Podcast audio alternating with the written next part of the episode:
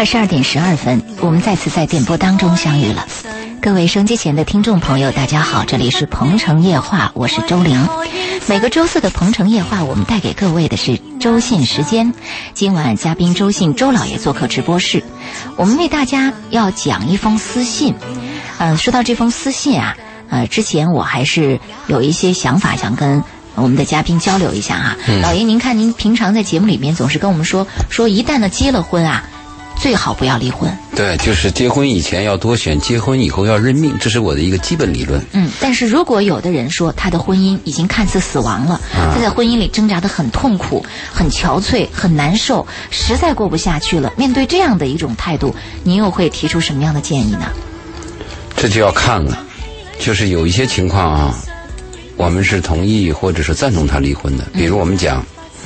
价值观的绝对对立，嗯，这是对有文化的人讲的，是的，这是要离婚的，嗯，如果不离婚的话，双方会很痛苦，因为价值观的对立导导致是，我看你怎么都非常的讨厌，嗯，它不是距离的问题，比如说我对一个问题的认识呢，我深刻一些，你浅薄一些，这还有个跟随和理解和互相了解的过程，但价值观就是对立的，比如我说，这个赚钱就应该老老实劳动，是。那另外一方说：“哎，赚钱老老实劳动怎么能赚钱呢？就要坑蒙拐骗啊！这两个是绝对对立的。是的，所以价值观的对立呢，会导致我们越沟通是越厌恶对方。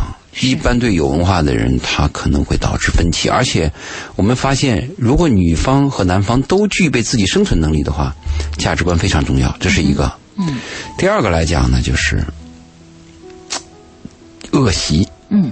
我我我们原来跟女孩和男孩都建议过，我们说选择对象的时候啊，对方可以有缺陷，也可以有缺点，但是不能有恶习。嗯，因为缺点和缺陷是每个人都有的。再一个，缺点和缺陷啊，似乎是可以修复或者是缩小的。嗯，还有些缺陷是天生带来的，比如说我这个人鼻子长得小，嗯，对吧？或者是个子长得低，嗯，那就天生的。这个呢是可以接受，但是我们说，如果这个人有恶习，嗯，吃喝嫖赌抽，对，而且恶习会伤害到你，是，不但伤害到你，会伤害到下一代，嗯，所以这个有恶习呢，我们要考虑到他是不是要离婚，是有有可能性。第三个呢，我们讲的是重大伤害，嗯，比如虽然我爱你，你爱我。但是我们有一次重大伤害，我不管你这个伤害是意外的还是还是这个有意的，对，这个重大伤害，你如果你爱的越深，爱之深恨之切，嗯，如果你爱的越深，那这个伤害就伤的更深了，没错。而且我们特别担心的是有两种伤害，一种伤害是肉体的，嗯，一种伤害是灵魂的。对于有文化、追求爱、追求内在的人，伤害灵魂的这个伤害是巨大的。灵魂的伤害应该比肉体还要大，肉体它可以复合，但是灵魂的伤害它会伴随终身。但是我们肉体的伤害也会伴随灵魂的伤害，比如你打我，嗯，我肯定伤心嘛。对，家暴，对不对？那其他的第四个呢，就是外来因素，嗯，比如说婚外情的问题啊，或者家庭的问题啊，或者你找的这个男人和这个女人他有某种异变。嗯，就其他的一些恶缘，我我们讲人和人他有两种缘分，比如周林，我认识你来，我们节目做得很好，嗯，我们彼此有好感，而且我们合作很愉快，我和你的合作还能给听众和他人带来一些帮助。这是个良缘，没错，对吧？如果你认识一个人，这个人见了你，你认识他又不知道怎么搞的，就跟他别扭，有一天就被他骗了，或者有一天他又有一件事又连累了你，甚至你见了他很倒霉，出门就撞车。是我们这个叫恶缘，恶缘。哎，所以我们说有些婚姻啊，的确是难以坚持的。尽管我们节目是个正能量，嗯，我的观点是坚守婚姻，但是我们要明白，有些婚姻的确是。没有问题，哎，有问题，有难处的。好，这样吧，我们来听这封私信啊，在这封私信当中所表述的就是看似死亡的婚姻。那么，到底这个婚姻出现什么问题？我们也欢迎收机前的听众朋友在听节目的过程当中，把您的问题和您对这封私信的感受与感想，通过我们的热线电话八八三幺零八九八，公众微信平台搜索八九八周玲，利用这两种渠道来跟我们互动。我们也欢迎您有自己的问题的话，可以。通过这两种渠道来询问我们的嘉宾，我们来听听这封私信怎么说。私信上写：“周老爷你好，你是鹏城夜话的做客嘉宾周老爷吗？我许多次都想和你说说我的心里话，但每次都放弃了，因为我的事儿很丢人，我说话又很慢，怕你们不理我，所以我就听你们的节目，把《鹏城夜话》当成我的知己。每次在节目中听到你的声音，都是那么的亲切；听到你们诉说的幸福故事，我就羡慕不已。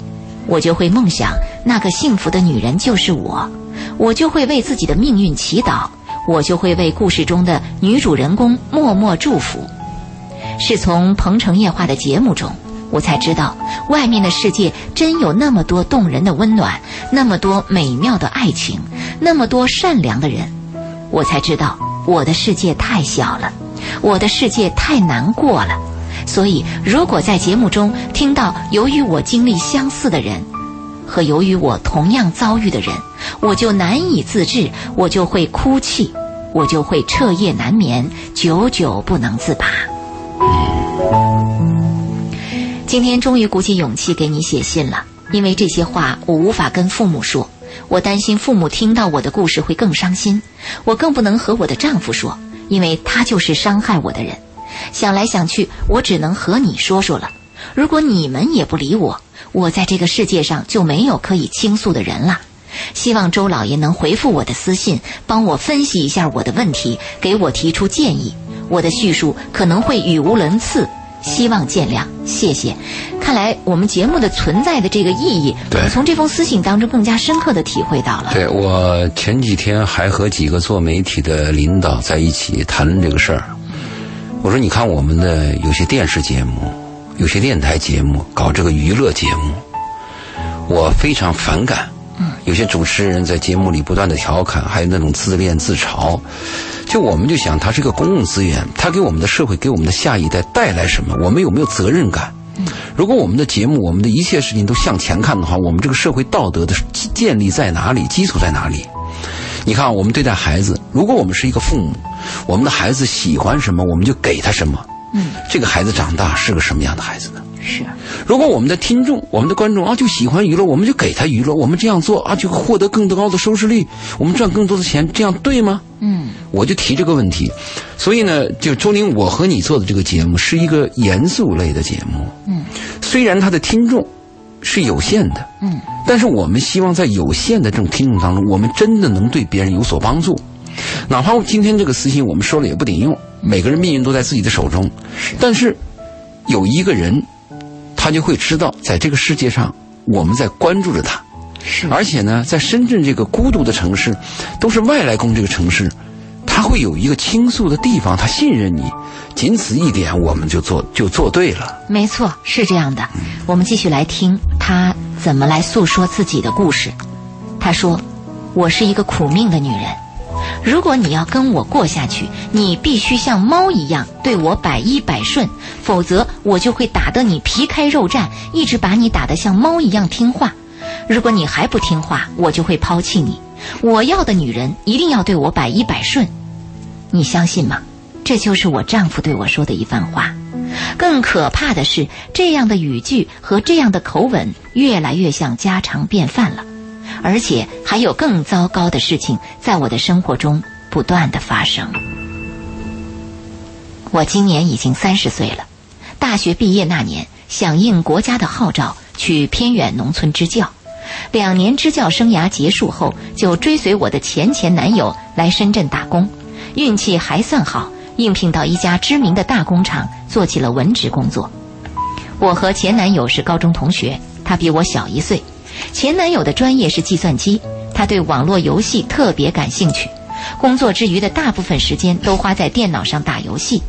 我反对他沉溺电脑游戏，反复劝说他要停止，可越劝越糟糕，越劝我们的矛盾就越深，最后我只好放弃了。他愿意打就打吧，反正我劝也没有用。就这样，我成了一个孤独的人。几乎每个周末都是我一个人去逛街，一个人去超市，一个人去买生活的必需品。我怎么也想不到，一个高中的初恋，一个我曾经充满幻想的前男友，一个我决心跟他一辈子的男人，怎么会变成这个样子？完全没有责任感，完全没有上进心，完全没有我的存在，只有电脑游戏。那段时间，我非常的孤独和无助。我常常安慰自己，要自己接受前男友的幼稚和电脑游戏。但是每次他沉溺电脑游戏，我独自上街的时刻，我都有绝望的心情。我觉得生活好无聊，没意思，没希望。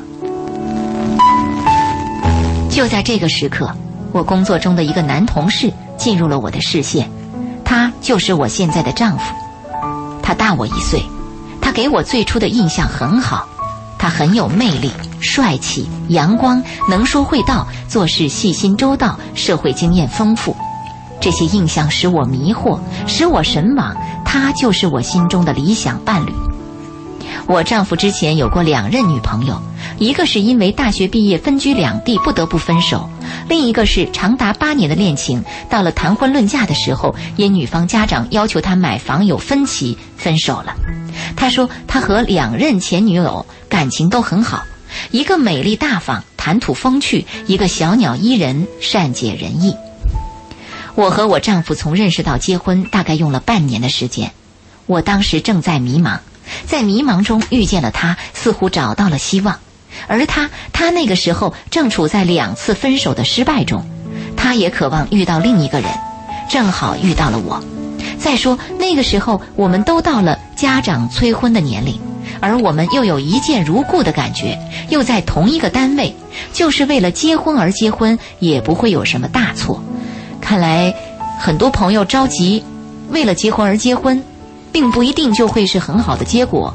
这个也是我们在节目当中经常要提醒大家的一个问题。对我们发现一个问题，就是喜欢一个人和爱一个人是有区别的。嗯，爱一个人和一个人能过是有区别的一个。也是有区别的，所以我为什么就是赞同那个试婚呢？你看，她从认识她丈夫到结婚只用了半年的时间，嗯，半年的时间一般都是比较激情的一个阶段，嗯，半年的时间，所有的问题、所有的困苦啊，你似乎都可以接受，而且半年的时间，彼此给对方呈现的都应该是最美好的一面，也就是说，这个时候彼此都是迁就对方的，是，不要说半年，其实一个人呐。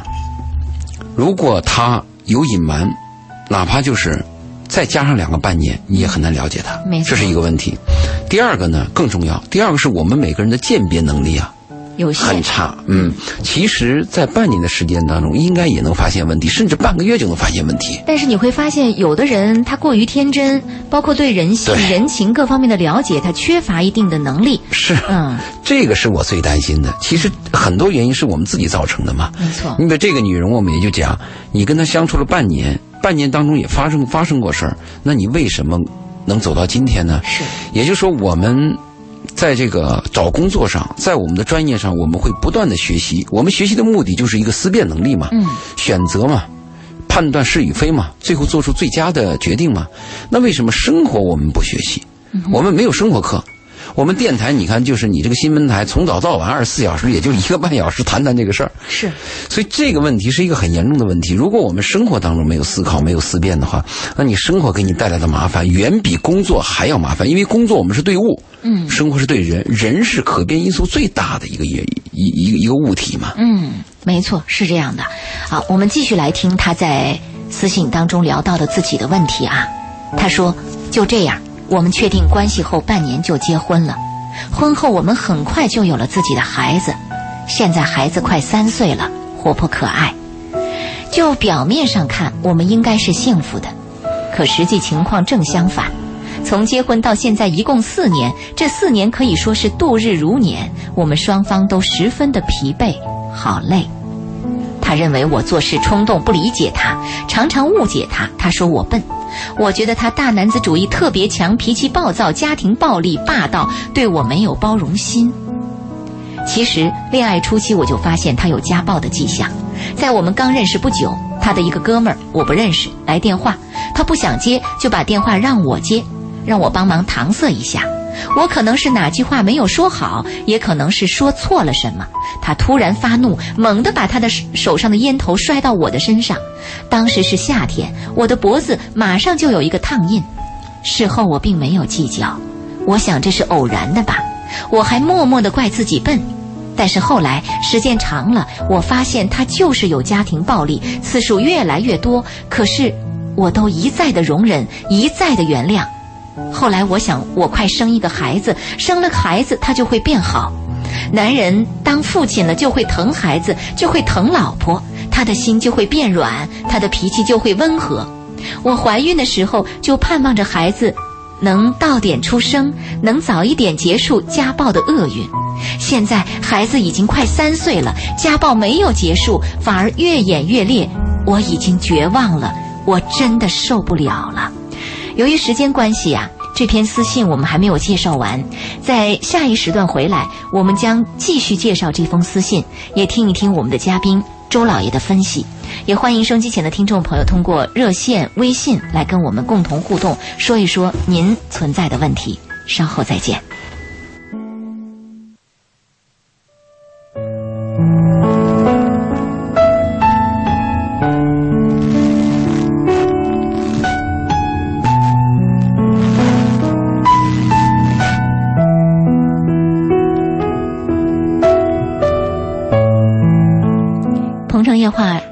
直播，欢迎收机前的听众朋友的继续收听。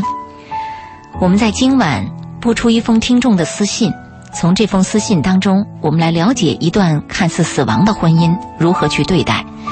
当我们在节目当中不断的跟听众朋友说，婚前要认清，婚后要认命，那么在这样的一个过程当中，我们又如何去对待一段看似死亡的婚姻呢？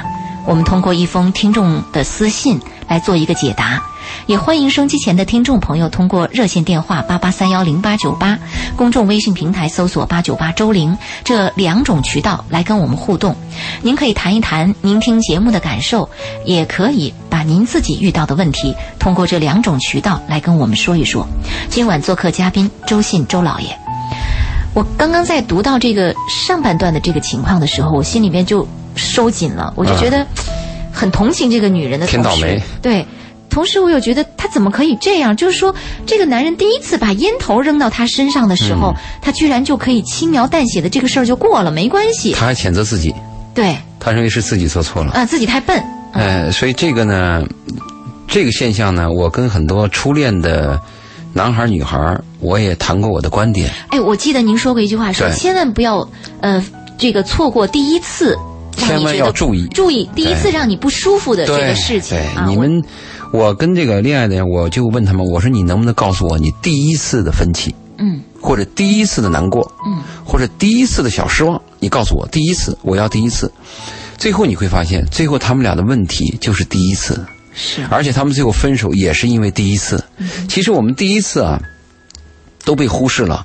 我们甚至有一种幻想，不会吧？嗯，偶然的吧？以后会改的吧？嗯，其实是不可能的。人是无法更改的。人在短短的几十年当中，当一个人从六岁啊，六岁以后他形成的一种习惯、个性和一个潜意识啊，终身都很难会都都要携带的。嗯，所以我为什么就反复告诫所有谈恋爱的男女朋友，一定要注意第一次的问题，第一次的问题一定要追究，而且一定要敢于说不。呃，我们也说过那个苏格拉底的一句话嘛：当你碰见你心爱的人，第一次出现了一个恶，你一定要把你怀揣的鞭子高高的举起，狠狠的打下，是不论男的女的。嗯如果第一次没有，你就把那鞭子啊收起来 收起来吧，存到你的那个柜子里，永远封存吧。因为如果第一次没有的话，第二次对方就会质问你：原来你对我是那个样，怎么今天对我是这个样？哎所以第一次一定要有原则。其实我们爱一个人啊，如果真的你想长期跟他过下去，应该是要坚持一些东西的。没错如果我想获得他，或者是哄骗他，是可以伪装一些东西，甚至可以去就是委曲求全一些东西的。嗯这看你怎么理解。真正负责任的人啊，应该敢于说不，同时要要要要准确的暴露自己。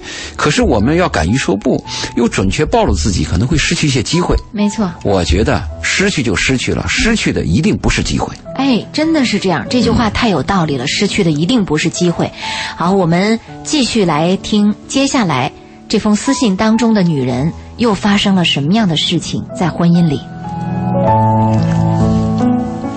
他写道：“过去那些不堪回首的残暴，经常一幕一幕的在我脑海中出现，令我痛心。有一次给他妈妈过生日，深圳下着狂风暴雨，我们约好早点下班，可是事情就是不巧，我刚准备提前请假下班，主管就找我临时加班，不得已，我们只好硬着头皮把事情做完。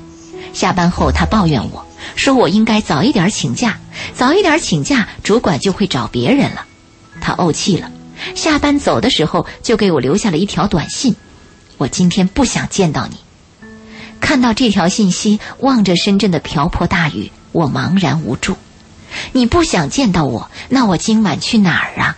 我就无家可归了。我没有办法，我只好去追他。我知道他刚走，我冒着大雨追上了他。我想向他认错道歉，我祈求他带我回家。就是这样一件小事，我就像一个有罪的人，就要道歉和请罪，否则我就无家可归了。而且我真的认为我有罪，我是这样想的。如果我真的能早一点请假，早一点离开，就见不到主管，就可以准时和他妈妈过生日了。似乎我丈夫抱怨我是有道理的，可是反过来一想，我怎么知道主管啥时间找我？我又不是神仙。反正我每次被骂被打后，都是找自己的原因，就认为他骂我是有道理的，他打我也是有道理的。只有这样想，我才可以和他过下去，我才能保全这个家，才能保全我的孩子有妈妈。我记得他第一次打我的两巴掌，永远记得。我们刚认识的那年国庆节，他带我去见他的父母，因为我们来自不同的省份，生活习俗肯定有区别。他的一个朋友来家串门我帮他妈妈把饭菜端上了桌子。也就随即坐下来准备吃饭。我丈夫把我叫到了厨房，二话没说，当着他妈妈的面扇了我两巴掌。我一脸茫茫然地望着他，他责怪我说：“你是我家未来的儿媳妇儿，我都还没有上桌，你怎么就能坐在那儿？”那次我还是认为他打的对，我认为我该打，谁让我不懂规矩，不懂规矩就该打。他这么一个自我为中心的人。一切对错都由他决定，一切事情都要令他满意，否则他就会生气，就会暴怒，哪怕是一丁点儿的过错，他都会怪罪我。我一直听他的话，凡事都按他的要求做。他骂我说我抱怨我，我都认为那是在教育我、指导我。如果是抱怨我、骂我说我，我是可以接受的。但是他常常喋喋不休的没完没了的唠叨，接着就是破口大骂，再下来就是拳打脚踢。他骂人的话很难听，什么贱人、畜生之类的是家常便饭。后来发展成打死你，还常常把我的父母也带上一起谩骂，很难听。我也有冲动和忍不住的时候，我就会辩解，或者说和他解释。结果是越解释越激怒他，他会认为我在犟嘴找借口，他就会变本加厉地对我大打出手。其实每次出错后，我的解释都是出于真心或者想安慰他，可他就是不听，他一定是不依不饶地逼着我承认错误，否则就会大打出手。我觉得我都读不下去了。这个女人是生活在这个时代吗？但是这个女人啊，如果我们把她叙述的这些情景啊，把她的片段抠出来，可能在我们生活当中发生的会很多，啊，比如家暴，家暴有好几种家暴，一个是肉体的家暴，一个精神的家暴，一个经济上的家暴，一个性的家暴，这个还有那个冷暴力，就这种暴力都是有的。你看我们一些男人啊，我们一些男人本事不大，但是脾气大。嗯 我还发现什么？我们从小对男孩就缺少一种教育，嗯，就如何爱女孩。我怎么觉得她这个丈夫都不是缺少教育的问题？他有问题，简直就是有心理疾病。对，我们也可以说，我们会分析有些人，比如说我们精神上的分析，有一种叫妄人，就狂妄，他就想的东西他就跟别人不一样。嗯，有有这种人，那你看他这个人是不是？我们讲有一种叫 loser，就失败者。嗯。我们生活当中有很多失败者，就我们什么叫失败者呢？我们失败者有几个定义，一个定义就是我自己的理想总破灭，和我的生活的愿望是相违背的；你比如我想上，他非下；我想左，他非右。是，这个是一种失败者。嗯，这是我自己心里的一个失败者。还有一种失败者，是我们拿公共事务来评论，比如说别人都有房，有一个老婆，你是既没房子没老婆，人家是无子登科，你是一子都没有。对，越比较越痛苦。对对，这是我们一个公共的一个失败者。嗯，其实心理上的失败者，我们每个人都有，我们每个人在不同的阶段都有。嗯，但是这个心理失败者的表现形式不同，有些人心理失败以后呢自残，嗯，有些人呢就是会鼓足勇气以后再继续奋斗，嗯，那有些人呢他失败以后他更能理解别人，他更加的柔和，嗯，那有些人失败以后他就会把他的那个怨气发泄到别人身上。伤害别人。这个男人比较多，特别是东方色彩的东方色彩的婚姻，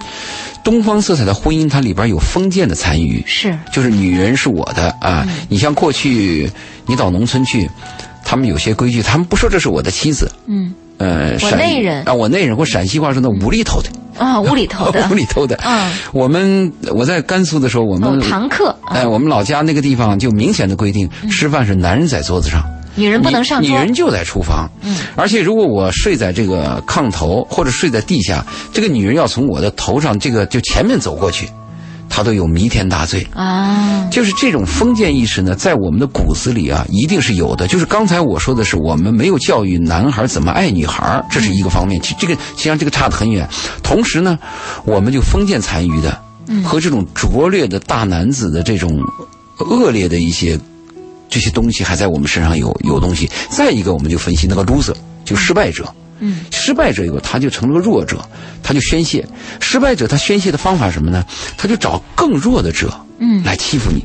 你比如说，我们家里有些男人打老婆，嗯注意，老婆打孩子。嗯，其实家里最弱的不是老婆，一个家庭最弱的是老人和孩子。是，你看，我们有些人骂自己的妈，嗯，骂自己的爸，哎呦，那个骂开那个狠呆呆的，嗯老人都无无无处藏身。是我们打开孩子，你看那妈妈随手就是一巴掌。啊，孩子有时候哭着闹着祈求妈妈的，妈妈得自己看自己的包，弹自己的服装，理都不理，这就是家暴。嗯可是我们国人不懂，很糟糕。觉得这很正常，哎，对，自然，就是这样。麻木的，麻木的，叫你想起鲁迅那篇《人血馒头》。嗯 就我们中国人都是冷漠，看着别人杀人，杀完人以后蘸着人血馒头在那吃，我们旁边人在那有恃无睹。嗯这种心态和这种愚昧啊，在我们身边处处可见。真的是这样，哎，也让我们心寒啊。我们继续来听这篇私信。那么通过这封私信，我也希望收机前的听众朋友自己来审视一下自己的内心，不论男人还是女人，不是不论是已婚还是未婚，都来审视一下。我们继续来听他接着说发生的事情。这位朋友说，人们都说怀孕的女人是最幸福的，可我一点也没有感觉到幸福。我和我丈夫认识的那年年底是双双离职回去办婚礼的，第二年年初就继续来深圳求职，求职都不顺心，又一起回老家了。回家后发现我自己怀孕了，这一年直到宝宝出生，我都没有再出去工作。这期间，我老公试图出去找份工作，没干几天又回家了，一直不顺。后来干脆他也待在家里了，不上班了。这个期间就是我的怀孕期，他用木凳砸过我的后背，皮带抽打我的两腿乌青，锤头和巴掌已经是家常便饭了。为了宝宝能安全健康的出生，这一切我都忍着泪水往肚里咽。直到这年农历的最后一天，他又带着我拖着行李再次来到深圳。那个时候孩子才三个月，我舍不得襁褓中的孩子，我想让孩子多吃一点母乳，这一点在常人看来理所应当的事情，可是我都做不到。我的公公婆婆愿意接手带孩子，我老公又说抓紧时间挣钱，要让我上班。如果我坚持带孩子的话，他就会生气。我只好硬着头皮，不得不接受这个残酷的现实。我不得不离开孩子，找工作去上班。来深圳了，一切都不顺利。二零一三年春节刚过，是找工作的大好时机。网上投简历和跑人才市场，他双管齐下都没有找到称心如意的工作，就这样一拖再拖，至今他都没有去上班。迫于生计的压力，他只是在二零一三年年底大概两个月的时间和二零一四年夏天的时候最多一个月的时间去大型饭店做过临时工，偶尔发发传单之类的工作。我说这样的话，我相信绝大多数人都会质疑：将近三年的时间，不可能一份像样的工作都找不到。是的，的确是这样一个事实。我丈夫是一个非常强势的人，关于工作的事情，最开始的时候我还和他议论，提示他要去找工作，他总是说让我不要管，他有自己的安排。有时候一提到关于他工作的事情，他就发脾气、不耐烦。慢慢的，我也就不爱说了。只要我能挣钱养活我自己，我别无他求。孩子放在家里，老人帮忙着看管，孩子又不是我一个人的，他都不急于去挣钱，我着急有什么用？还有，当初孩子那么小，都忍痛割爱出来的目的，难道他都忘记了吗？那么这将近三年的时间，我都做了些什么工作呢？为了找到一份合适的工作，我也是跑人才市场、网上投简历，甚至是到工厂门口毛遂自荐，最终都不尽人意。原因是我老公对我的工作内容和性质有一定的要求，工作地点离租房的地方不要太远，不要有加班，最好周六日也不要上班。在深圳这个地方找工作，再加上这样的限制，想找一份合适的工作真的不容易。慢慢的时间也耽误了，钱一分也没有挣。迫于生计的压力，我去附近的超市当过收银员，去手机厂做过售后客服，烈日下发过传单，水饺店做过后厨。以上的每份工作都干的时间不长，归根结底都跟我老公有关。收银一站就是十来个小时，下班很晚才回家，回家后还要洗衣做饭，每晚都是一两点才能睡觉。手机维修、售后工作繁琐，每天不加班的话，当天的工作量都不能完成。加之如果我加班晚回家的话，他就质疑我会发脾气；不加班导致工作量越积越多，最后我不能胜任工作，被迫离职。露天之下，烈日暴晒，因为发单，我的双臂脱了一层皮；因为跟一起发单的同事。那个同事只是一个十八九岁的孩子，简单说话聊天我丈夫怀疑我和那个男孩出轨，导致这个能快速见钱的谋生路也没有了。水饺店离我租房的地方很近，中午休息我还要回来给他做饭吃，晚上下班都是十点以后的事情了。最终在去年国庆节的时候才找到一份差不多的工作，现在还在职。周老爷，是不是我叙述的很糟糕？您听的也很糟糕。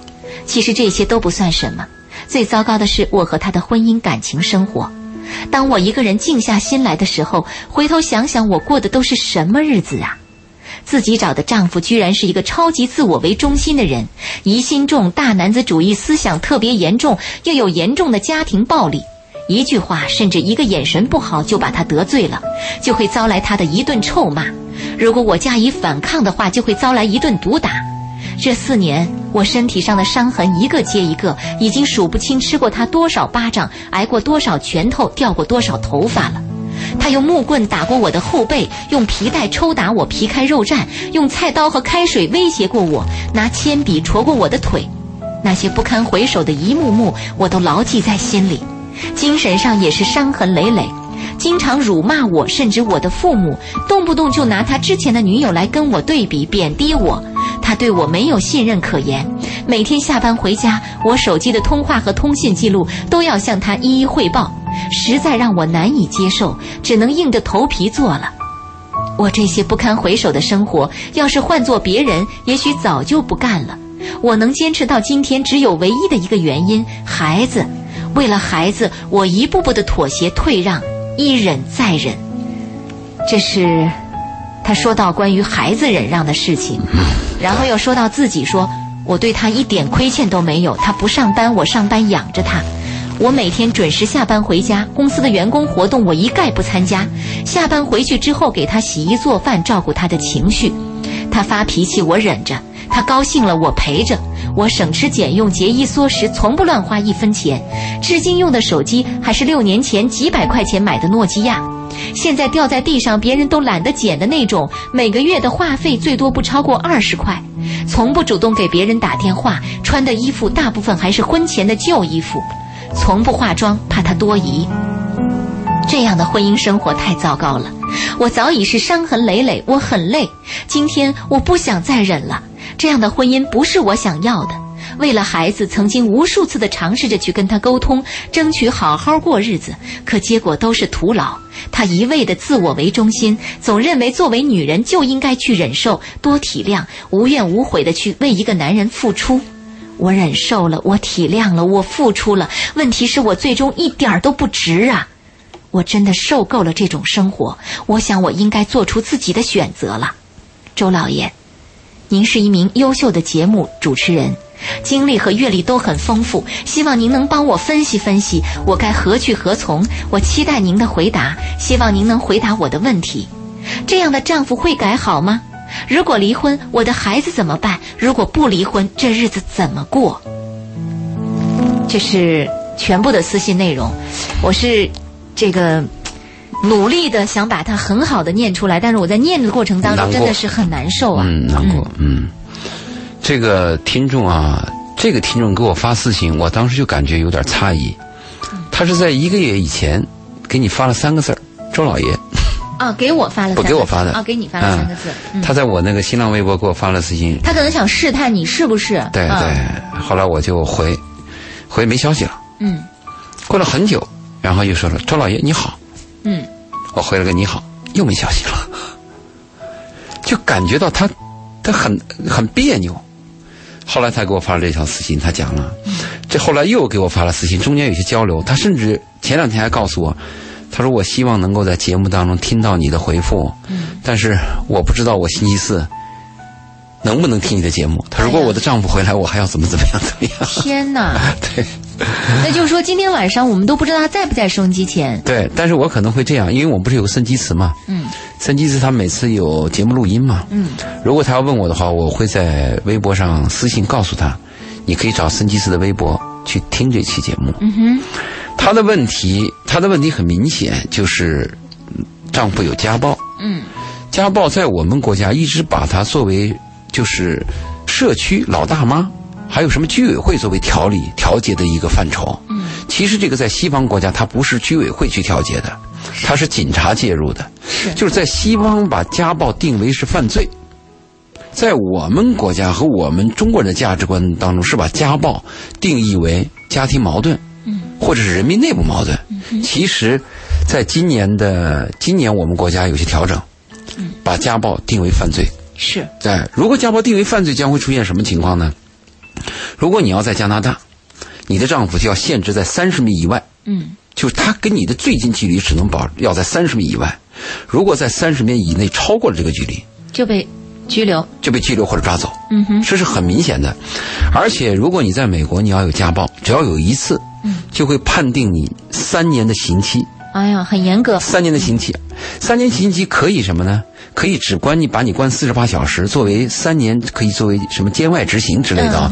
但是你得去学习。嗯他从一九九一年刚开始学习二十几个小时，后来提到一九九五年学习三十多个小时，到了现代，一次家暴你要学习五十二个小时。注意，每个小时要交几百美元。嗯五十二堂课下来以后，你要交的钱大概将近三万块钱。嗯哼，就是对家暴的这种男人，就一次家暴付出的代价。是。但是你相信吗，老爷？如果说在中国有这样的一个刑罚出现的话，嗯妻子会首先站起来保护这个家暴的男人，有可能千万别，他还是我还是他爸呢，是吧？初期初期是这样，对，就是说你会发现，就像我们有听众在我这个公众微信平台上留言说：“哀其不幸，怒其不争啊。啊，有这样，就对啊可怜之人必有可恨之处。是，嗯是这个呢，我我我们就是要讲他问的问题就比较比较直接了。第一个，他问就是这样的丈夫会改好吗？嗯，如果他要绝对问会改好吗？我可能回答 yes。是绝对嘛，嗯因为不，你问不，你问的是会改好吗？他问的是这个几率嘛。嗯，这个几率它趋于零，它不等于零啊。我我不能回答说这个丈夫肯定永远是这样，我怎么能这样回答呢？嗯因为我们有这样的案例，就是一个人有一天突然反悔，突然良心发现，嗯突然发现自己有罪。我们有这样的人吗？呃，你听过一个呃有一个那个小小的这个佛家的那个故事，说有一个罪人嗯去见那个佛，嗯见了佛以后就说佛，我是一个罪人。佛说我也是。后来那个罪人说，我想从此以后做善良的人，我要立地成佛。佛说我已经做到了。啊，他的意思就是我们都有罪，就是这个罪人他不等于你不能改变。你看咱们国家那个佛家和那个还有那个西方那些的天主教，它有一个不同。嗯，咱们国家的佛家讲的是这样，比如说你这次做了一件事儿或做了一件恶事儿啊，你要等到下一辈子对，有轮回，轮回，下一辈子去改造，你要你要修来生。对就这辈子你是没没戏了。没戏了。哎，为什么有些人信信？你赶快改，你明天就会变好人，是，就给你的希望比较多嘛。所以你要问我，嗯你的丈夫会改好吗？嗯，我说有这种可能，但我说的是一定是个小概率。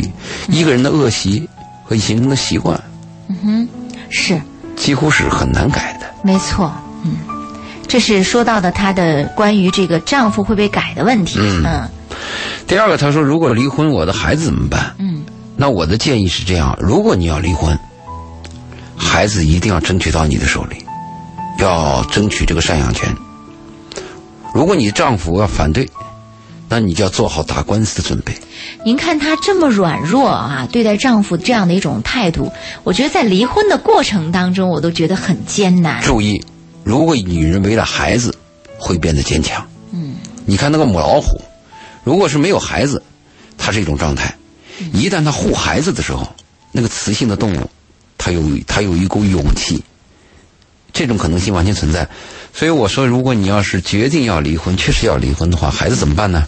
就一定要待在你的身边，因为这个孩子我没有问男孩和女孩。嗯，如果是女孩，你就更要争取待在你的身边。是，如果是男孩，也带过来吧。你丈夫现在又没工作，全家都是你养着。嗯，你说这中国也是啊，我们中国这个女人啊，确实比较辛苦。嗯，又要供房子，啊，又要看孩子，又要看孩子，嗯，回来还要伺候这个丈夫，对，好像理所当然的。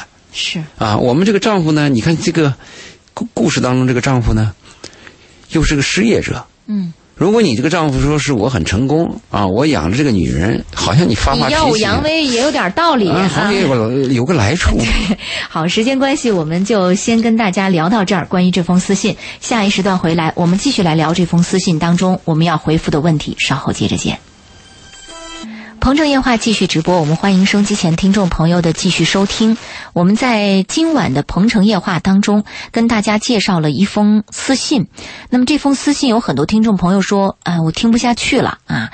我在听着的过程当中，我特别的心酸啊！一一个女人长期受到丈夫的这样的一个家暴，而且在婚前都已经有这个家暴的过程，丈夫特别的以自我为中心，不关心她，不照顾她，不体贴她。也就算了啊，而且还对她有家暴，并且这个女人自个儿挣钱养活全家，哎呀，里边的真是真的是一把辛酸血泪史啊！我们听着感觉到非常非常的痛心和难过。那么根据这封私信，这位女士也提到了三个问题：第一个问题是自己的丈夫能改变吗？第二个问题是，呃，这个婚如果我离了，孩子怎么办？如果不离婚，这个日子还能过下去吗？那我们针对她所问的这三个问题，继续来回复她。因为为什么说他这个孩子，我坚持他要争取这个赡养权呢？呃，几年前我做节目就有一个听众在平台上不断的留留言，就一定要跟我通知话，因为这种听众也有。我考虑呢，我不一定能给人家解决什么问题，也不知道他要问什么，所以就一直把这事往后拖。但是他坚持了两三个月。有一天，我就用我们的公共电话给他打过去，是一个母亲。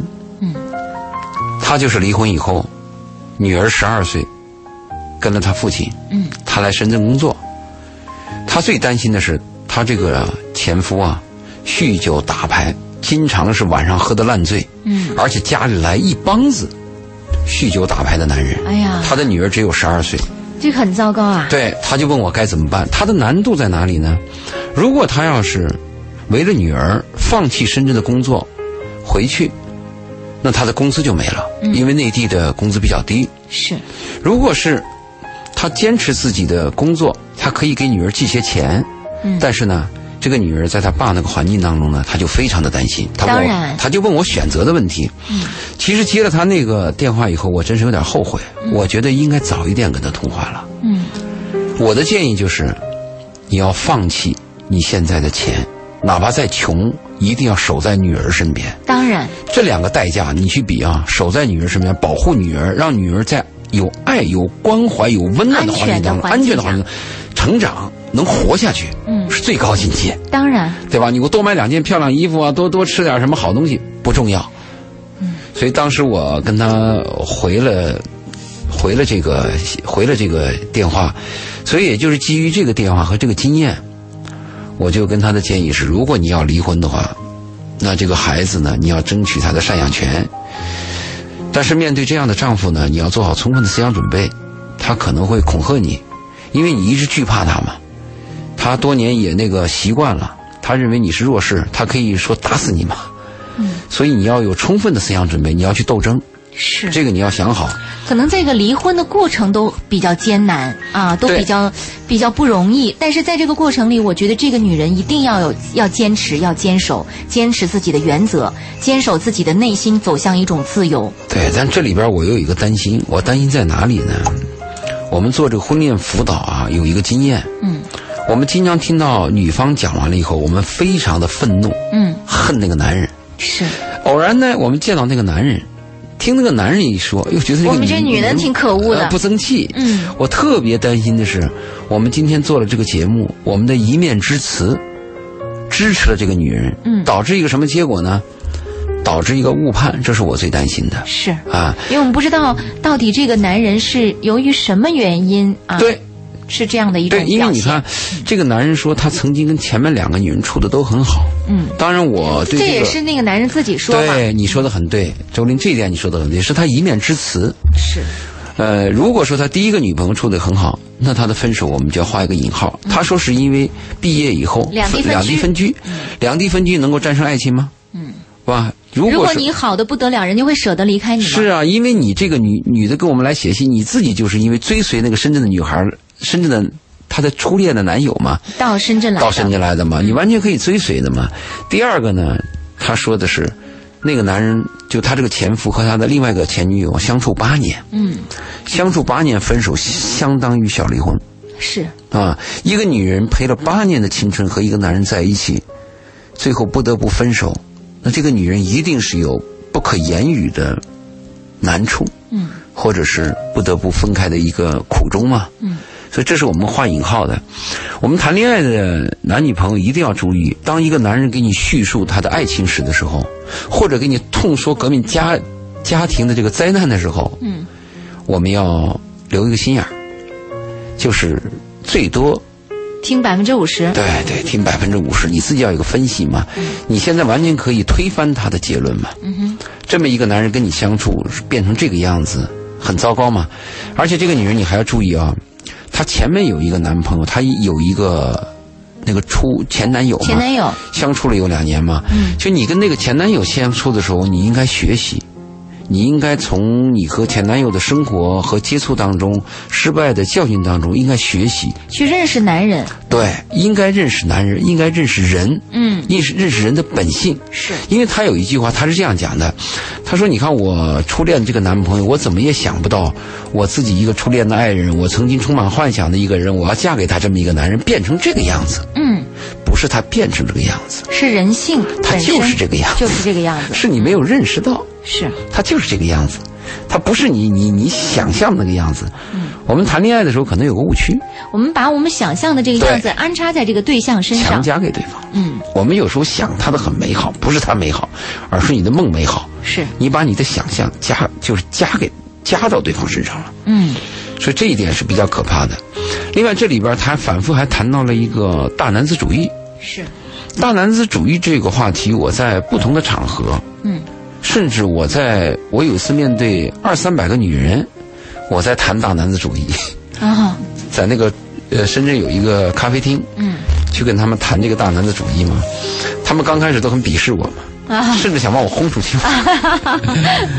结果？这些富婆啊，嗯。我跟他们讲，我说你要想把我轰出去啊，你就没有必要了，嗯。你自己出去，嗯因为你不愿意跟男人来往，嗯你就不要听我谈大男子主义。是，如果你们要跟男人来往，你们就要听我谈谈大男子主义，嗯让我告诉你男人是个什么东西。啊哈，只要你要跟男人来往，你就要听听我讲，哪怕我讲的话难听，你要了解嘛。是，如果说你我就决定我过单身，跟男人没关系。我说不是我出去，是你出去。是，那堂课讲完以后，好多女人请我吃饭，立刻改变了啊。啊，所以大男子主义，我想有两种嘛。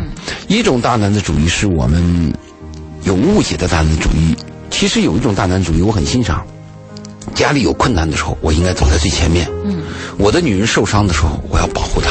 嗯，如果在碰到这个大洪水的时候，我们一家困在树上，那条船送来了一根绳子，只能走一个人，我应该先递给我的妻子和孩子。是，我们要做这样大男子主义吗？嗯，你看过有一个呃电影叫《马尼拉的天空》，嗯哼，那个电影我看完就非常感动。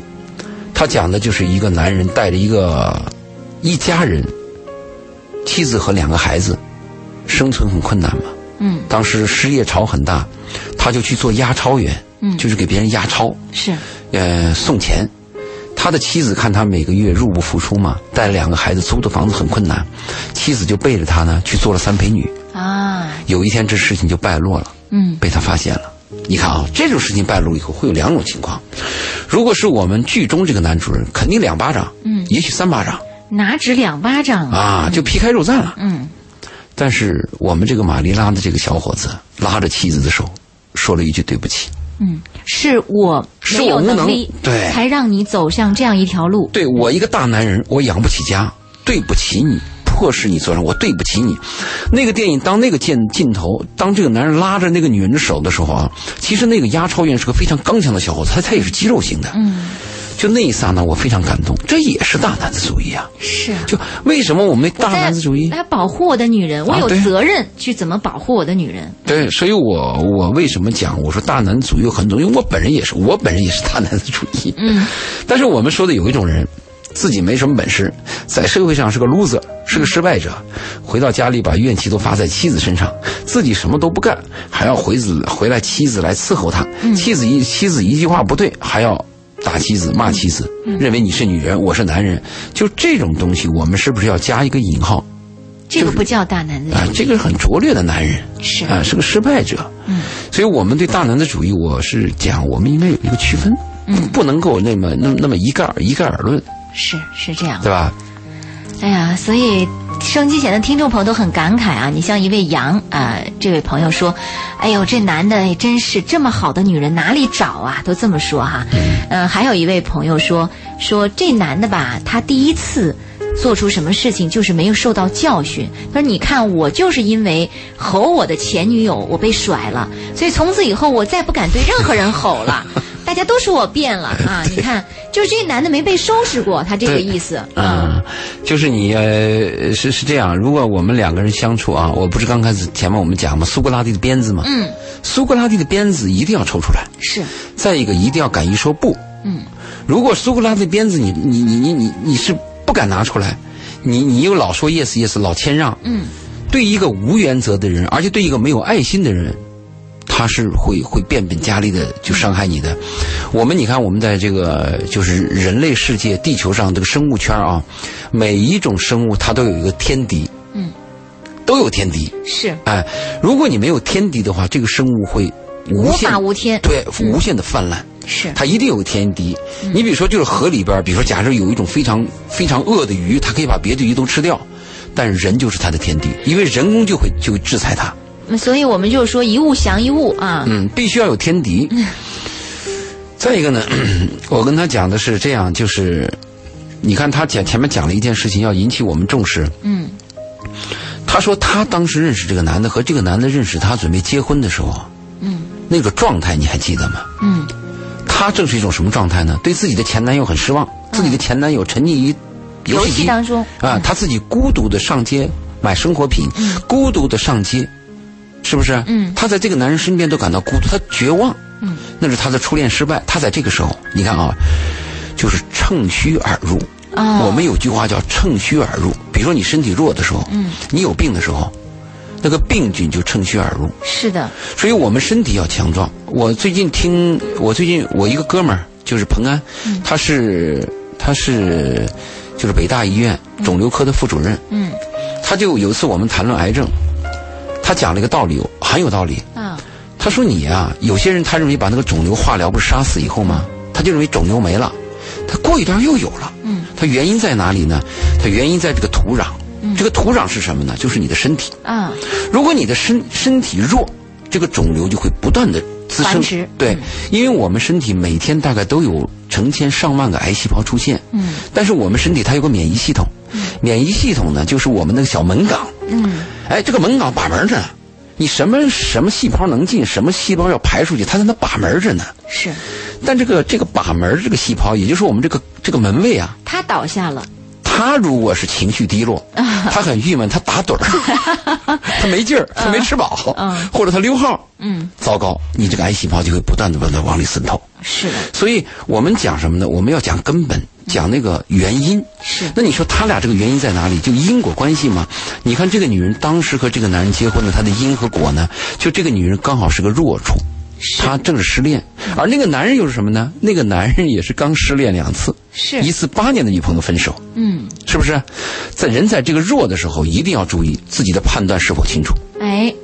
对不对？这是我们要提醒收音机前的听众朋友，往往在失恋的这个以后啊，迫不及待的，或者说把这个结婚当成一种人生的一种完美结局，它不是，它是刚刚开始。你要看状态。比如我给你做一个比方，一个男人长得又丑，嗯，又无能，嗯，又没钱，又没女朋友。好，他见了周林、嗯啊，他周林你有成就，又聪明又漂亮。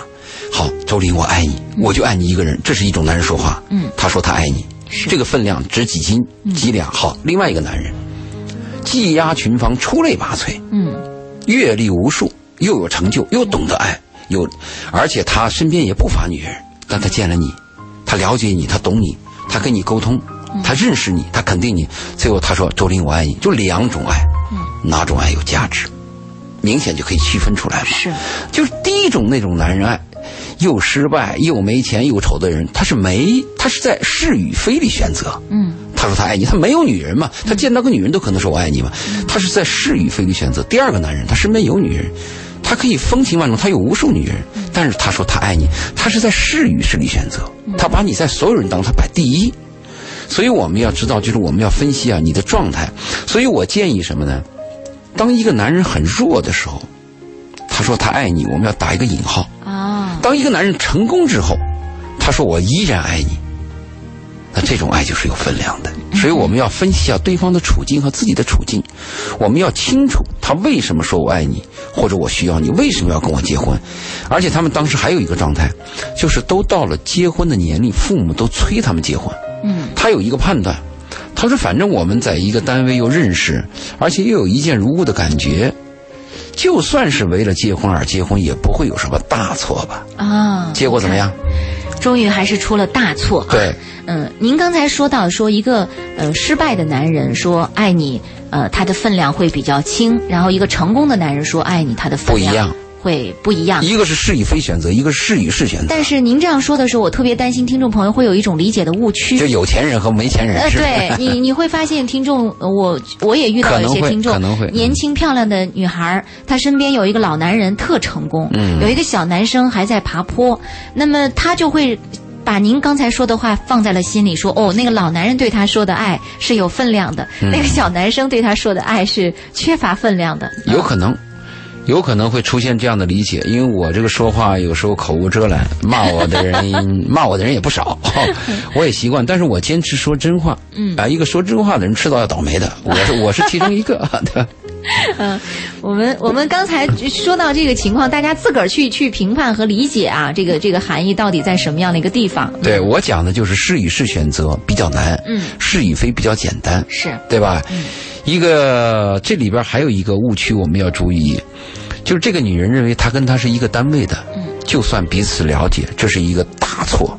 就是同事共事未必是对这个人的本性有一个真正的认识和了解。，对，你因为因为什么呢？就是我们这个同事当中的关系是一种关系，很单纯的工作对关，系。当我们从工同事关系变成了夫妻关系、有利害关系的时候，完全暴露本性的时候。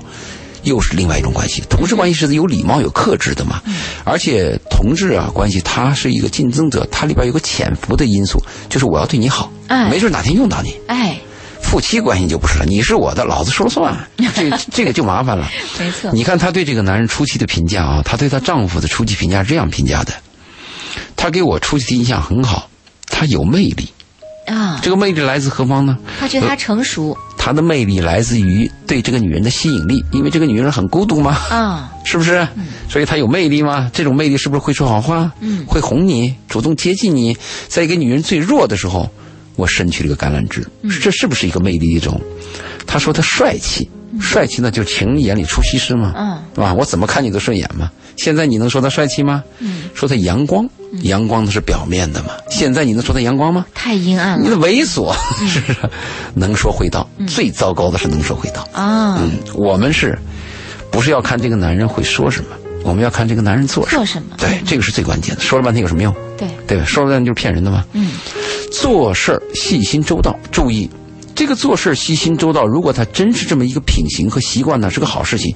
我害怕的是这个男人对你有预谋，就像下棋一样，经过设计，你会感觉到他对你很精心嘛，嗯，他算计着你的嘛。你一步一步的走入他设好的棋局对里对对对，注意后面还有一句话：社会经验丰富。啊，那就社会经验丰富，在我的印象中是个贬义词。就油嘴滑舌，对，啊会来事儿，嗯油头有眼神，嗯会分清利益，非常狡猾会知道谁高谁低。哎，这个是在我眼里是贬义词，是贬义词。他认为这个男人就是他神往的人，就是他心中理想的伴侣。说到这儿的时候，我就能理解啊，他前面写那个信，我的世界太小了。对。就是他听我们的节目，才发现一个更广阔的世界。确实是因为他的世界太小了，没错吧他的认知太狭窄了，对才使得他认为这个男人就是他的世界了。他认为他他井底之蛙嘛。嗯你记得我九零我们在前几次节目的时候，我们就捡那个爸爸给女儿的二十五封信，嗯其中有一条我当时这样说的嘛，我说如果你要是为了爱情的话，你在初期的时候不一定老跟一个男人死心眼儿，应该多找几个。后来你还反驳批评了我一句嘛，你说啊女孩不一定能接受这个，这是我的经验。嗯如果在你上大学期间，你接触的男人越少，你今后理解男人能力就越低。嗯哼我希望女孩从小就跟男孩有来往，大学的时候就要有辨别力。一个女人要具备两条，一个是要有羞耻心，一个是要有识别善恶的能力。啊哈，如果你这两条要缺的话，你今后会有麻烦。当然，羞耻心我们不谈了。现在女孩呢，吊带掉哪里去了？往那一蹲，半个屁股都露出来了。那你起码识别善恶能力要有。这个男孩子是不是同样如此，还是不一样？男孩是这样啊，因为男孩是强势方，嗯强势方的培养和弱势方是不一样。嗯强势方我培养男孩，一般我教育男孩是要有责任感，要诚实，要懂得联系女孩，这是我跟男孩经常辅导的。其实辅导男孩和女孩是有区别的，没错，两个性别有区别。因性施教嘛，这是不同的。嗯，呃，所以我们听到这个女人从一开始到现在，每一步哈、步步里面都有缺失，都有错误。遗憾的是，她不是在恋爱的时候就在收听我们的节目，也不是在恋爱的时候遇到问题就能够跟我们来诉说，听我们的一个答复，让她最起码有一种另外思考问题的能力和角度以及方向。现在面临这样的一种情况，我们觉得这个路真的走的是比较艰难了。时间关系，我们今天晚上的回复也只能到这里了。最后，请您跟如果这位女性听众在听这个节目，最后再给她说两句话吧。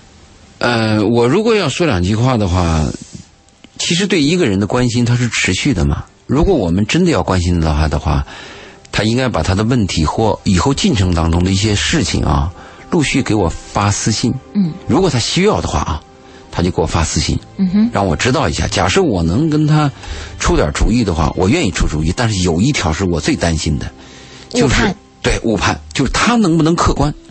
因为我们每个人在叙述的时候，我们都认为我们是客观的，其实我们是主观的。嗯哼，我们是一孔之见我，们总是想把自己描述的更好，把别人描述的更差，然后彰显自己的正确。这是本能。嗯而且你看，我们她在叙述她丈夫的，因为由于她愤怒嘛，她讲的都是这样是假设。但是我可以肯定一点，如果她她讲她丈夫的事儿，假设有百分之三十是真的，这个男人就够判家暴罪了，真的是这样的。是不是？嗯，好，今天晚上的《鹏城夜话》就先到这儿，感谢各位的收听，我们下期节目再会。拜拜。